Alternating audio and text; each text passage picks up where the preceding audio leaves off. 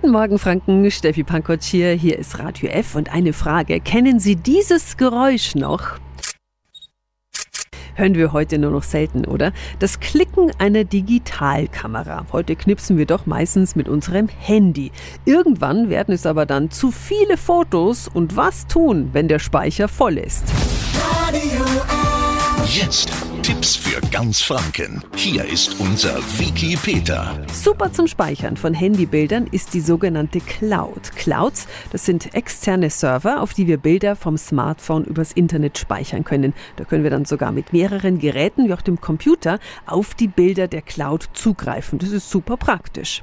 Solche Clouds bieten inzwischen ganz, ganz viele Anbieter an. Und wenn mal richtig besondere Bilder aber auf Ihrem Handy sind, dann machen wir es doch einfach wieder wie früher. Einzelne Fotos oder ganze Fotobücher können wir inzwischen ja auch gut mit Handybildern erstellen. Die Qualität passt da und die jeweiligen Produkte lassen sich dann ganz normal von den üblichen Anbietern ausdrucken.